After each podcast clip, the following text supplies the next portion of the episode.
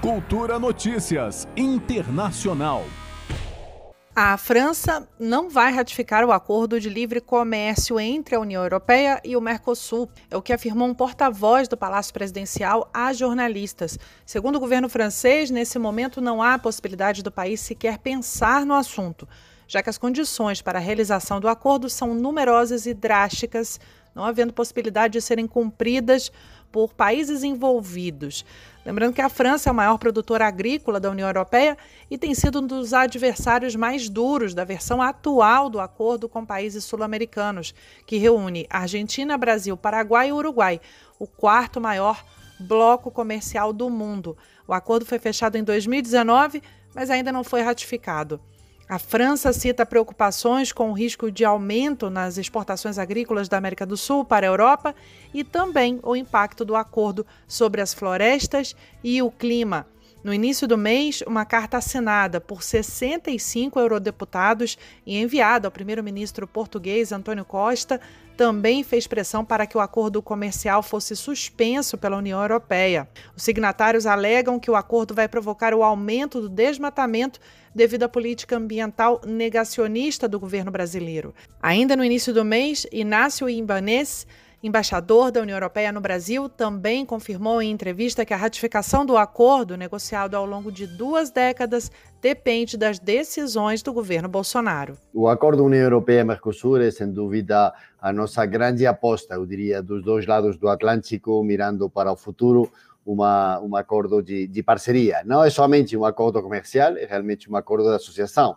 Então, tem um componente comercial, que sem dúvida é muito importante, mas também tem um componente de cooperação eh, política, de cooperação em, em diferentes eh, âmbitos. É verdade, tivemos 20 anos de negociação, também é verdade que não sempre o, eh, a vontade das duas partes foi a mesma. Alguns anos, eh, de um lado ou de outro, não parecia ter tanto convicção a favor do acordo, mas sim, eh, no ano eh, passado eh, se deu uma combinação em que tanto do lado europeu como do lado dos países do Mercosul, e muito particularmente eh, com a, o Brasil, primeiro com o presidente Temer, depois já com o presidente Bolsonaro e também com os outros parceiros, Argentina, Uruguai e Paraguai, eh, fizemos um grande esforço de todos os lados e chegamos eh, em junho do ano passado à finalização das negociações.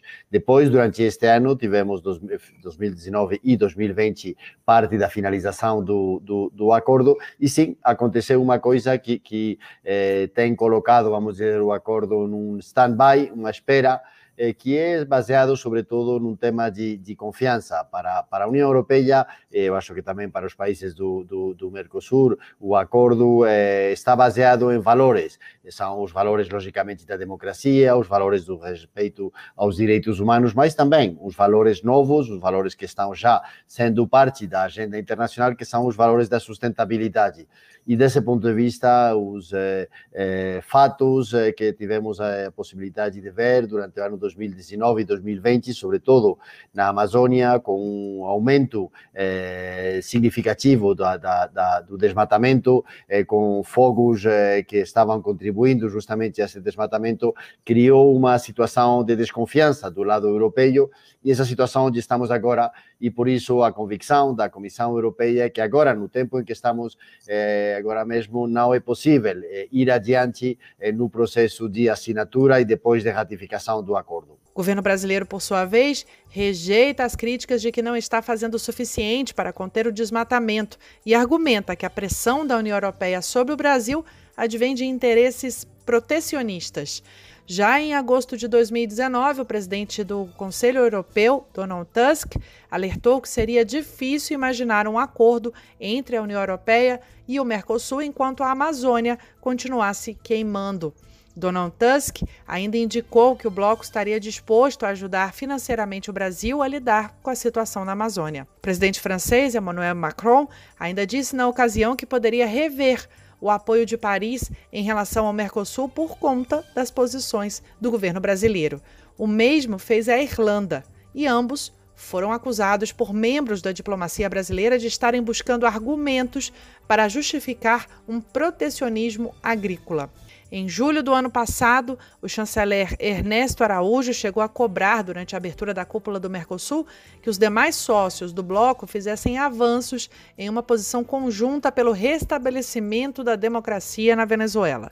A declaração foi um recado para o governo do argentino Alberto Fernandes, que se afastou do chamado Grupo de Lima países que se reuniram para apoiar a posição dos Estados Unidos em relação à Venezuela.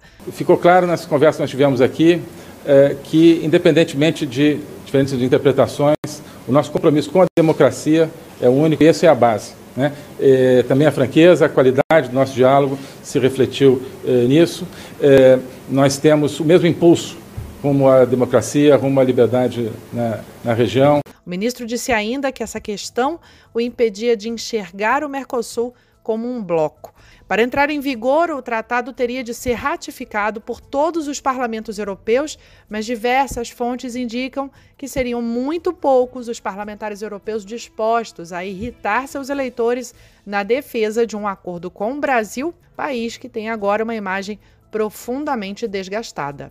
Juliana Medeiros, para a Cultura FM. Cultura Notícias Internacional.